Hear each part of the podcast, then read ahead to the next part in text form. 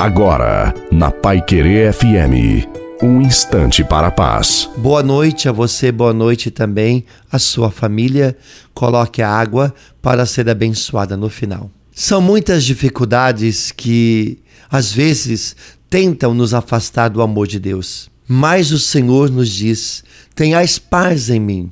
No mundo tereis aflições, mas tem de bom ânimo, eu venci o mundo. E essa frase foi dita por Jesus horas antes dele ser preso e entregue para ser morto. Porém, ele já sabia que venceria o mundo e deixou essa palavra de confiança para cada um de nós, porque também iremos vencer. Por isso, coragem, nada pode te derrotar.